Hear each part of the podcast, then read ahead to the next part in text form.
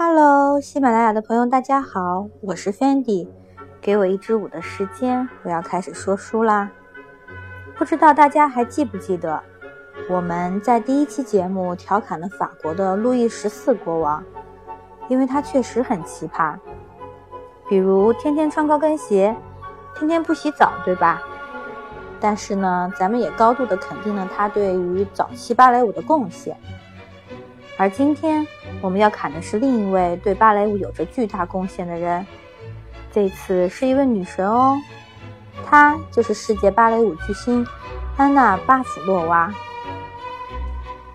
巴甫洛娃是一八八一年生于俄罗斯圣彼得堡的一个平民家庭，虽然这两个人来自不同时代、不同地区、不同阶层，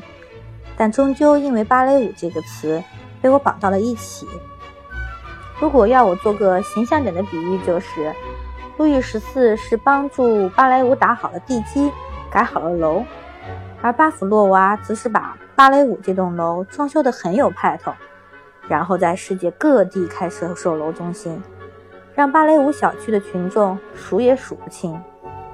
那之所以说他把芭蕾舞装修得很有派头，是因为他的代表作都是那么的华丽和经典，像《天鹅湖》啊，《睡美人》啊，《胡桃夹子》《天鹅之死》等等等等，就算是不跳舞的人都有可能听说过吧。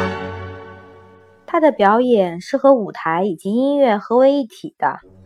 超高的技巧和独特的艺术解读能力，让他在芭蕾舞台上独树一帜。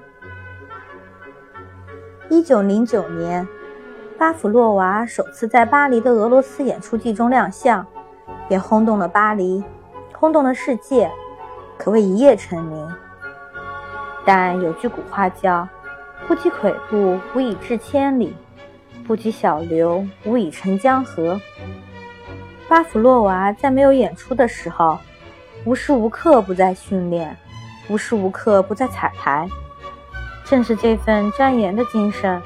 让他身上的荣誉显得更加是情理之中的事儿了。而我调侃他在世界各地开设了芭蕾舞的售楼中心，其实是指他把芭蕾舞这门艺术形式有效的在世界范围内做到了普及，就像是传教士一样，他身体力行的为所有人展现了芭蕾舞最美的样子。在一九一零年的时候。巴甫洛娃开始组织自己的小型芭蕾舞团，并在世界各地巡回演出。在长达二十年的旅行演出过程中，他到过中国、埃及、南非、智利、加拿大、澳大利亚等四十四个国家，将近五十万英里的路程，演出了数千场芭蕾舞剧。当然，观众也是不计其数的。他一年甚至要穿换两千双舞鞋，这种毅力可能是在交通发达的今天都很难有人能做到的吧。他不仅让很多国家开始认识并发展芭蕾舞，而且以他个人非凡的艺术魅力影响了很多人的志向。有不少人就是看了巴甫洛娃的表演，开始了自己的芭蕾舞之路。一九三一年一月。巴甫洛娃来到了河南海牙进行演出，在开演之前，巴甫洛娃因为肺炎而猝然去世。当时，英国皇家芭蕾舞团正在进行演出，得知这不幸的消息之后，乐队指挥宣布由安娜·巴甫洛娃表演《天鹅之死》。然后，芭蕾舞历史上最经典、最感人的一幕发生了。帷幕徐徐拉开，乐队奏起圣桑的乐曲，台上空无一人，只有一束追光在缓缓移动。台下的观众饱含着思念和敬意之情，为巴甫洛的舞台人生画上了句号。据说，